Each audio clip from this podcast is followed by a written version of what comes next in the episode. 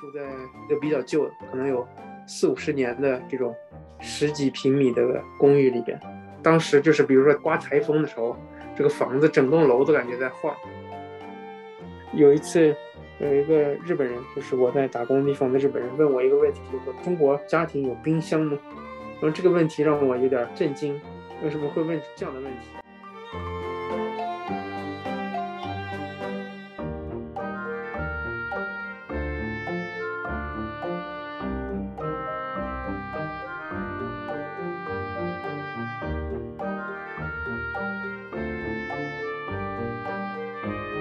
现在在日本有多少年了？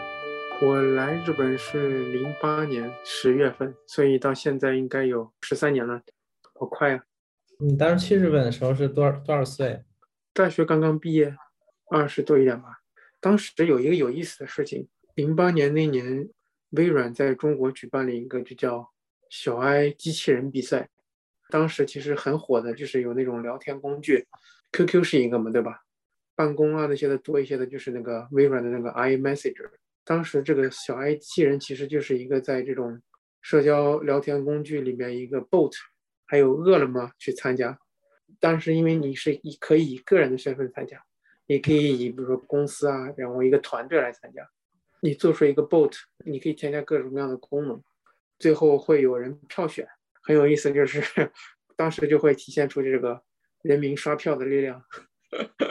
然后这个其实是一个契机，因为你自己个人然后去参加这个活动，当时就做了一些调查嘛。因为如果你要做 bot，你肯定要有这种别人发消息，你要跟他对话，能进行简单的交流。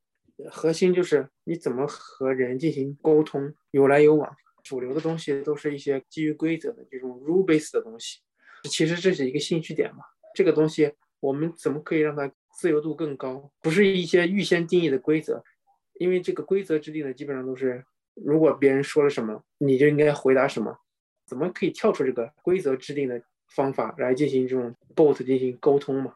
当时就在想啊，读研要不要读一个偏向于这种方向？但是其实是很模糊的，对吧？这个到底是什么方向？那当然现在回去看，可能那这就是偏向。自然对话、自然语言处理 （NLU，Natural Language Understanding） 啊这方面的，但是当时就想，哎，这就是可能就是人工智能、机械学习。不知道这个这个方向都还没没有出来。当时其实国外是有，我是 CS 专业嘛，国内当时是偏这种方面的，没有很多有知道有这种语言处理啊，但是以自己的知识能力都没有办法把它们关联起来，是有一个很朦胧的这种感觉。这叫什么 guts feeling，然后就说哎，想要读这个，就是一个模糊的感觉，对这个东西比较感兴趣，其实并没有一个很深的对这个方向的认知和规划，是吧？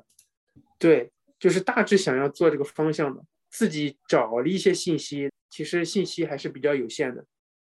嗯，这也是另外一个原因，就是因为自己找的信息有限，那怎么更有效的找这种信息，啊，这是更深入的做这种东西，所以就考虑读研。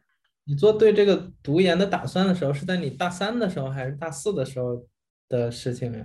做这个方向应该大致就是在大三、大四的时候，其实就定了这个感觉。因为当时其实有大三的时候有做去一些公司实习，当时多数的这种工作都是简单的代码，即使是现在，比如说用的 Java，很多成熟的框架就是你比如说用 Spring Boot 写个 MVC，然后连接数据库。然后写这种 DAO data access object 的这种，就是一些很成熟的套路，并没有就是说让你有很多可以探索的东西，觉得其实挺枯燥的。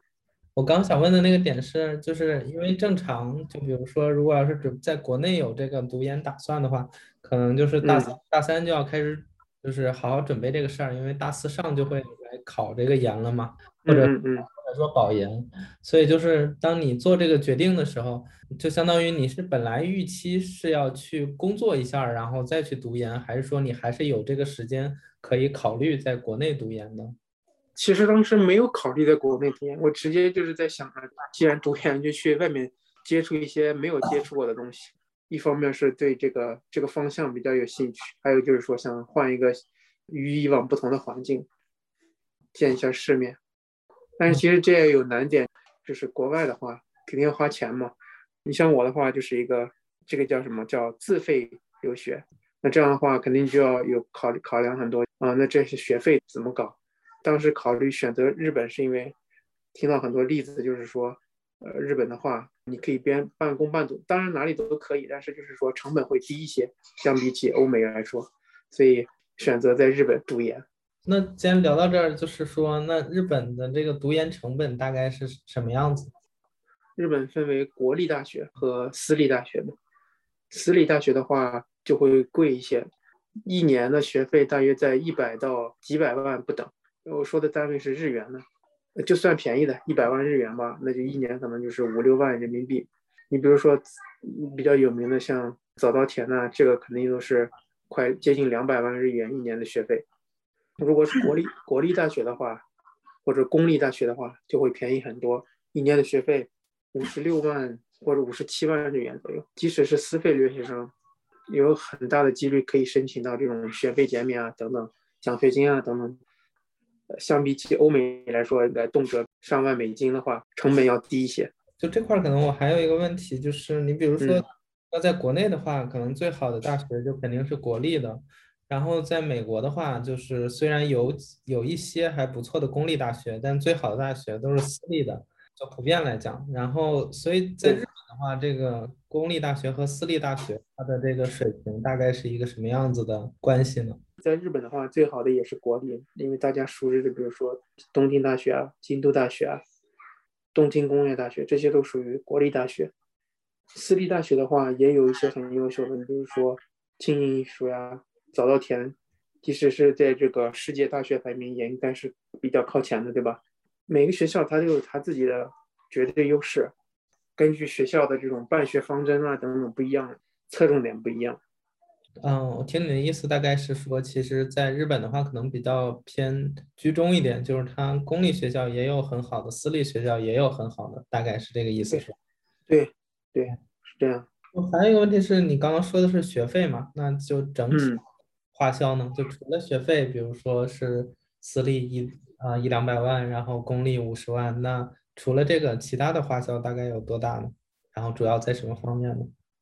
嗯，其他花销其实，在日常来说的话，衣食住行，食和住可能其实是除了学费之外占比重比较大的，特别是住的地方。比如说早一些的时候，就是国内大学，如果是大学本科生的话，应该是我的理解是百分之百提供宿舍的，对吧？啊，也不是百分之百呀，就我们这边 就是很大的覆盖率，对吧？这边有个北京这种宿舍的，就是就又叫北京走读大学，就是他们不给本地学生提供宿舍。但是就是我的理解，就是很多大学提供宿舍的这种资源是很比较丰富的。对，大部分然后，对，日本和国内相比起来的话，就是很多的学校它是有宿舍，但是宿舍的条件是很局限的，就是说数量有限。名额有限，宿舍的大小有限，即使是日本本地学生，有些时候想要申请上宿舍也不是很容易。其实对于留学生来说，如果能申请上宿舍的话，可以节约很大一部分成本。但是大多数情况就是宿舍也不好申请，同时呢，宿舍会坐落于比较偏僻的地方啊，这个也有可能，所以就是有些时候很不方便。那这些时候就会有带来相应的成本增加。比如说你要住一些方便的地方。那就可能没有办法住宿舍，这个住宿费用就会高。如果在东京住一个只有十平米左右的房子，看位置当然是要看位置，但是如果是要在核心一点、离车站比较近的话，十几万日元的话都是完全有可能的。那十几万日元换成人民币，也就是至少要五六千人民币一个月。单纯说住宿就是一个很大一笔日常的开销。具体到你你的话呢？你是在神户大学是吧？你当时在那边自己住的花销是多少呢？神户那边的话，相对于东京都啊，成本要低一些。但即使是这样，如果住在离车站比较近的，自己租的话，可能一个月要六七万日元。条件好一些的，可能十十万日元也是有的。我当时的话，住在一个比较旧，可能有四五十年的这种十几平米的公寓里边，当时就是比如说刮台风的时候。这个房子整栋楼都感觉在晃，然后这种感觉的房子可能每个月就是六万块钱日元，如果住宿舍的话，可能只要一万到两万日元。你可以想象一下这个成成本的差距是多少，对吧？但是其实住宿舍并不是说百分之百好，有可能在很偏僻的地方，因为神户的话，它比较依山傍海，学校也是在山上，宿舍其实也是在山上。那这样的话，其实你要去这种繁华一点的地方比较不方便。那边的宿舍的话，是跟比如说在国内宿舍一样，是一个宿舍。我我举我们学校为例好了，本科可能是四个人，然后研究生是三个人，然后呃博士是两个人，也是有室友这种的吗？在这边的话，基本上都是单人间，四五平米。它的构造会这样，呃，一层可能会有两个大家共用的 space，就是 share space 这种感觉。然后里边有厨房，里边有一个客厅一样的，大家可以在那边交流。但是住的话，都是一个很小的空间，每个人都是分隔开的。了解，可能还得回到你刚刚说是怎么去到这个神户大学的，就从你决定出国留学开始。嗯，我一开始是先来日本读的语言嘛，因为当时就是大学毕业，就是完全不会说日语。后来发现呢，其实也可以你自己直接申请联系老师，然后用英语来上课，这个也是其实是可以选择的。呃，这只是后来发现的，当时的话就觉得必须要掌握的日语。所以就是先来这边学的语言，学语言同时自己去调查一些信息，然后联系老师，联系上老师以后，然后准备学校的考试，然后就入学。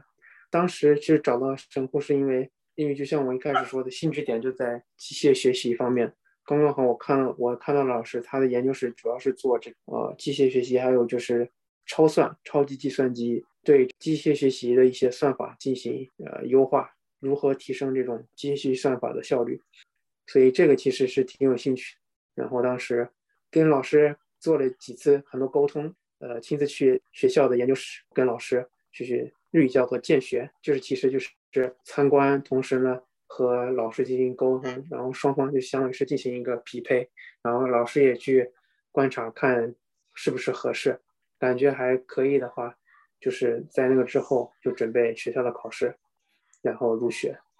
就关于语言学校那块儿，我还有个问题是说，就那个语言学校是类似于国内的什么华尔街英语或者是猿辅导这样子的学校，还是一些，嗯，什什么样的学校？它是日本的句话，它就是为了招留学生的话，它有一种特殊的签证，就叫做就学签证。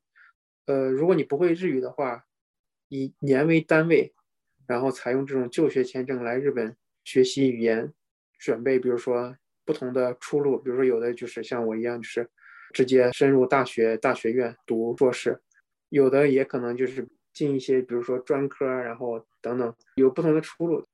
因为我其实去日本之前，虽然学了一段时间日语，但我最后也就是 N2 的水平。我感觉我其实刚去那边的时候也不太能就交流的很好。就你学了一年，然后过了 N1。是可以跟那边人基本上正就日本人正常的交流吗？对，因为其实这个在有语言环境的情况下比较容易呃取得的进展，比起 N 一 N 二这种资格考试来说，交流其实是优先的。你可以从采取一些方式去沟通，对吧？日语可以尽快的成熟起来。其实这可能是一个优势吧，就是并不是像这种。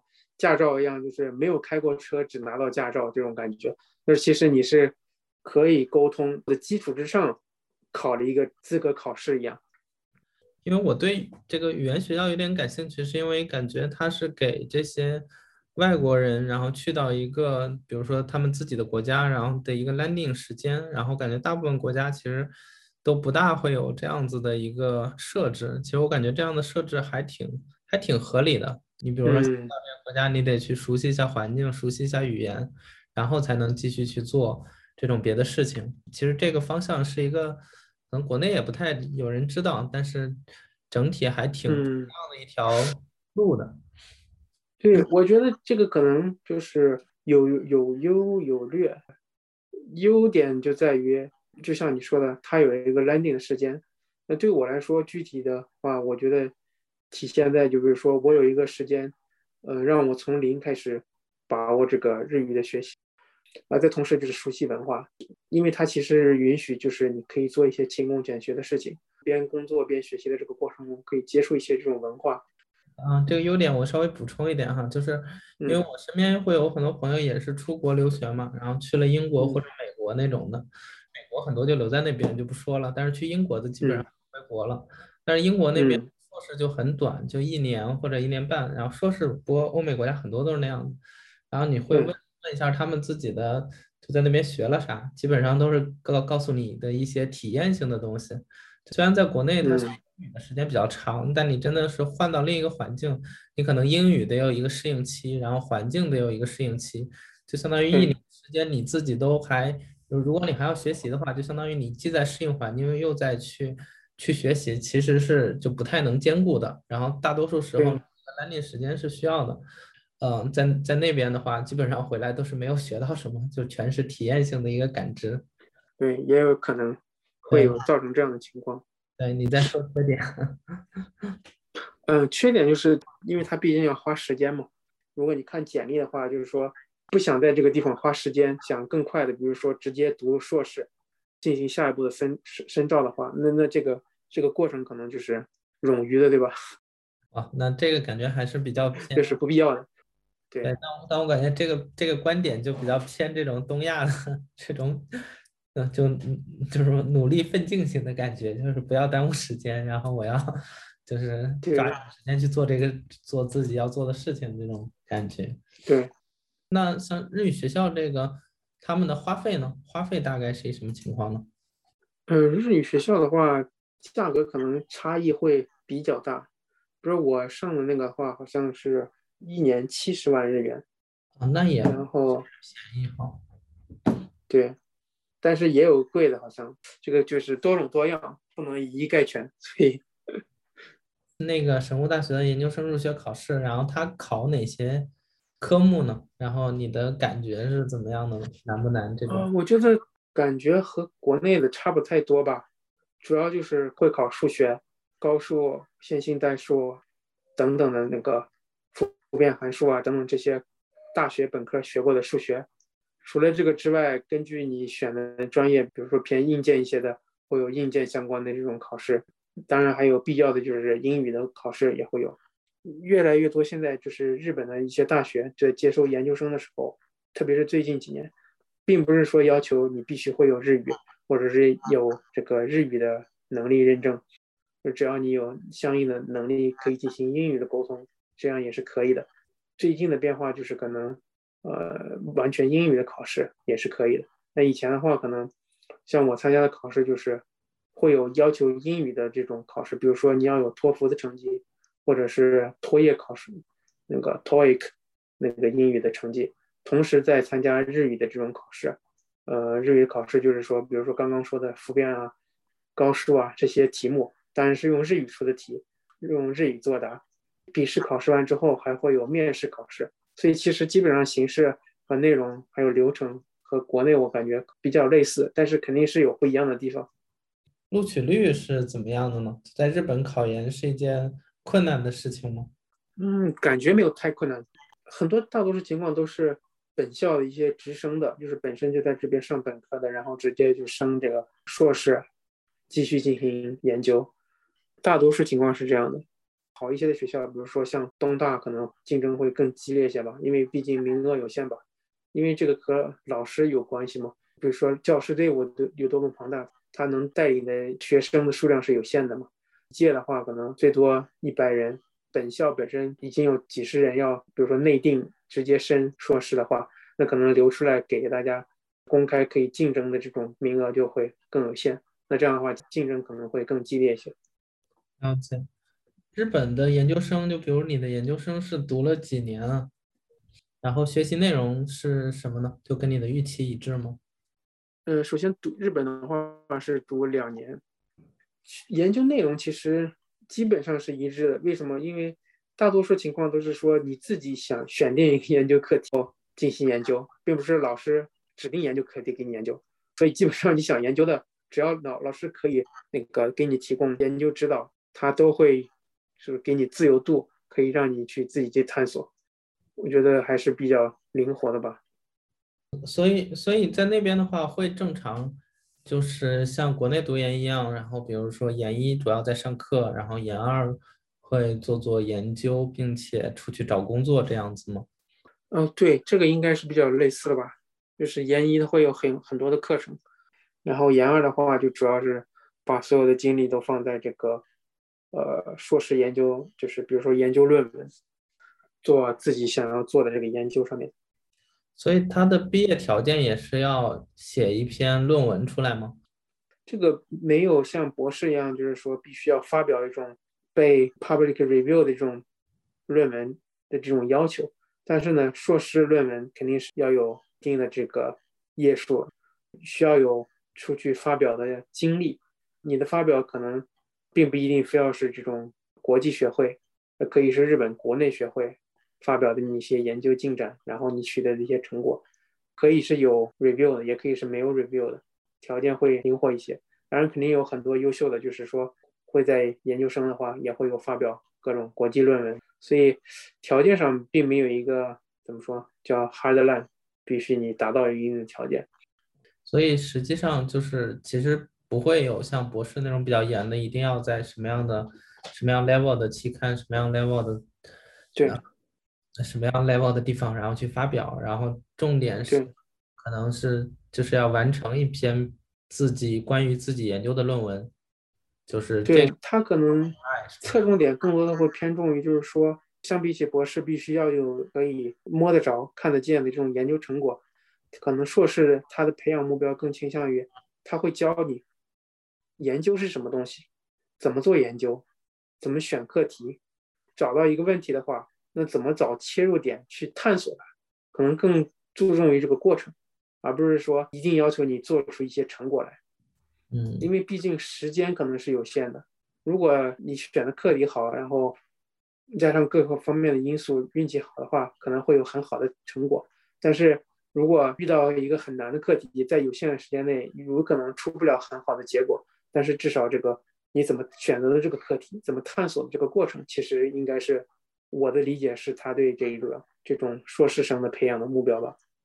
其实我感觉理想上是这样子的，但是实际上的话，至少在国内来讲，我感觉很多这个研究生其实是有一点，就怎么说呢？就是，呃，就比如说日本那边整体，他你看他也培养出了很多这种诺贝尔奖嘛。